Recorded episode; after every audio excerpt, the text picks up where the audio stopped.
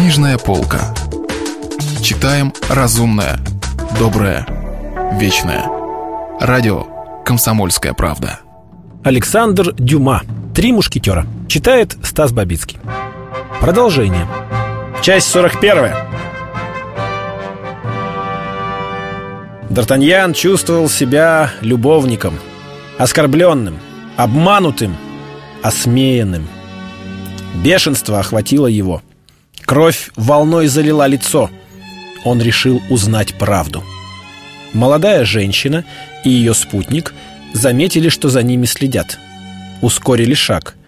Д'Артаньян почти бегом обогнал их и затем, повернув обратно, столкнулся с ними в тот миг, когда они проходили мимо изваяния самаритянки, освещенного фонарем. «Что вам угодно, сударь?» — спросил, отступая на шаг, мушкетер, иностранный выговор которого заставил Д'Артаньяна понять, что в одной части своих предположений он во всяком случае ошибся. «Это не Арамис!» — воскликнул он.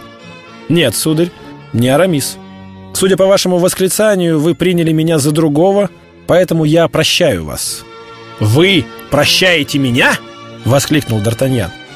«Да», — произнес незнакомец. «Разрешите пройти, раз у вас ко мне нет никакого дела». «Вы правы, сударь», — сказал Д'Артаньян. «К вам у меня нет никакого дела. Но у меня есть дело к вашей даме». «К моей даме?» «Вы же не знаете ее», — удивился незнакомец. «Вы ошибаетесь, сударь. Я знаю ее». «Ах, вы дали мне слово дворянина и военного!» — воскликнула с упреком госпожа Бонасье. «Я думала, что могу положиться на вашу честь». «А вы, сударыня, вы...» — возмущенно заметил Д'Артаньян. «Вы обещали мне...» «Обопритесь на мою руку, сударыня», — произнес незнакомец. «И пойдемте дальше». Д'Артаньян, оглушенный, растерянный, продолжал стоять, скрестив руки на груди, перед госпожой Бонасье и ее спутником. Мушкетер шагнул вперед и рукой отстранил Д'Артаньяна. Гасконец, отскочив назад, выхватил шпагу. Иностранец с быстротой молнии выхватил свою. «Ради всего святого, милорд!» — воскликнула госпожа Бонасье, бросаясь между ними и руками хватаясь за шпаги. «Милорд!» — вскрикнул Д'Артаньян, осененный внезапной мыслью. «Милорд! Простите, сударь, но неужели вы...» «Милорд-герцог Бекингем», — в полголоса проговорила госпожа Бонасье. «И теперь вы можете погубить нас всех». «Милорд, и вы, сударыня, прошу вас, простите меня». «Но я ведь люблю ее, милорд. Я ревновал». «Вы ведь знаете, милорд, что такое любовь? Простите меня. И скажите, не могу ли я отдать жизнь за вашу милость?» «Вы честный юноша», — произнес герцог, протягивая Д'Артаньяну руку, которую тот почтительно пожал. «Вы предлагаете мне свои услуги, я принимаю их. Проводите нас до Лувра, и если заметите, что кто-нибудь за нами следует, убейте этого человека». Д'Артаньян, держа в руках обнаженную шпагу, пропустил госпожу Бонасье и герцога на двадцать шагов вперед и последовал за ними, готовый в точности исполнить приказания благородного и изящного министра Карла I. К счастью, однако, молодому герою не представился в этот вечер случай доказать на деле свою преданность. И молодая женщина вместе с представительным мушкетером, никем не потревоженные, достигли Лувра и были впущены через калитку напротив улицы Эшель. Что касается Д'Артаньяна, то он поспешил в кабачок «Сосновая шишка», где его ожидали Портос и Арамис. Не объясняя им, по какому поводу он их побеспокоил, он только сообщил, что сам справился с делом, для которого, как ему показалось, могла понадобиться помощь друзей.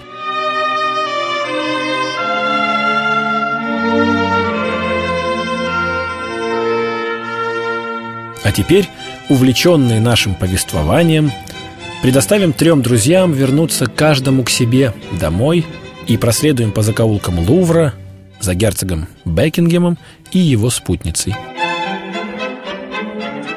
Госпожа Бонасье и герцог без особых трудностей вошли в Лувр. Госпожу Бонасье знали как женщину, принадлежащую к штату королев, а герцог был в форме мушкетеров господина де Тревиля, рота которого, как мы уже упоминали, в тот вечер как раз и несла караул во дворце. Впрочем, Жермен, привратник, был слепо предан королеве, и случись что-нибудь, госпожу Бонасье обвинили бы только в том, что она провела в Лувр своего любовника. Этим бы все и кончилось. Она приняла бы грех на себя, доброе имя ее было бы, правда, загублено, но что значит для сильных мира сего доброе имя какой-то жалкой галантерейщицы? Войдя во двор, герцог и госпожа Бонасье прошли шагов 25 вдоль каменной ограды. Затем молодая женщина нажала на ручку небольшой служебной двери, открытой днем, но обычно запиравшейся на ночь.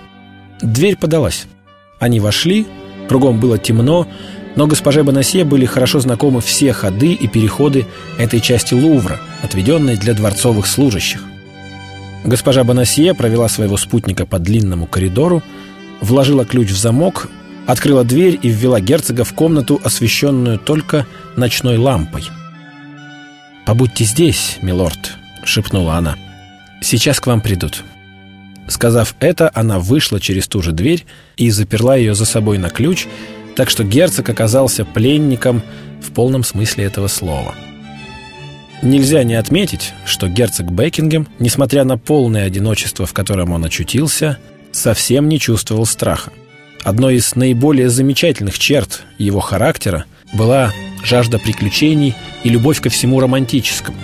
Смелый, мужественный и предприимчивый, он не впервые рисковал жизнью при подобных обстоятельствах.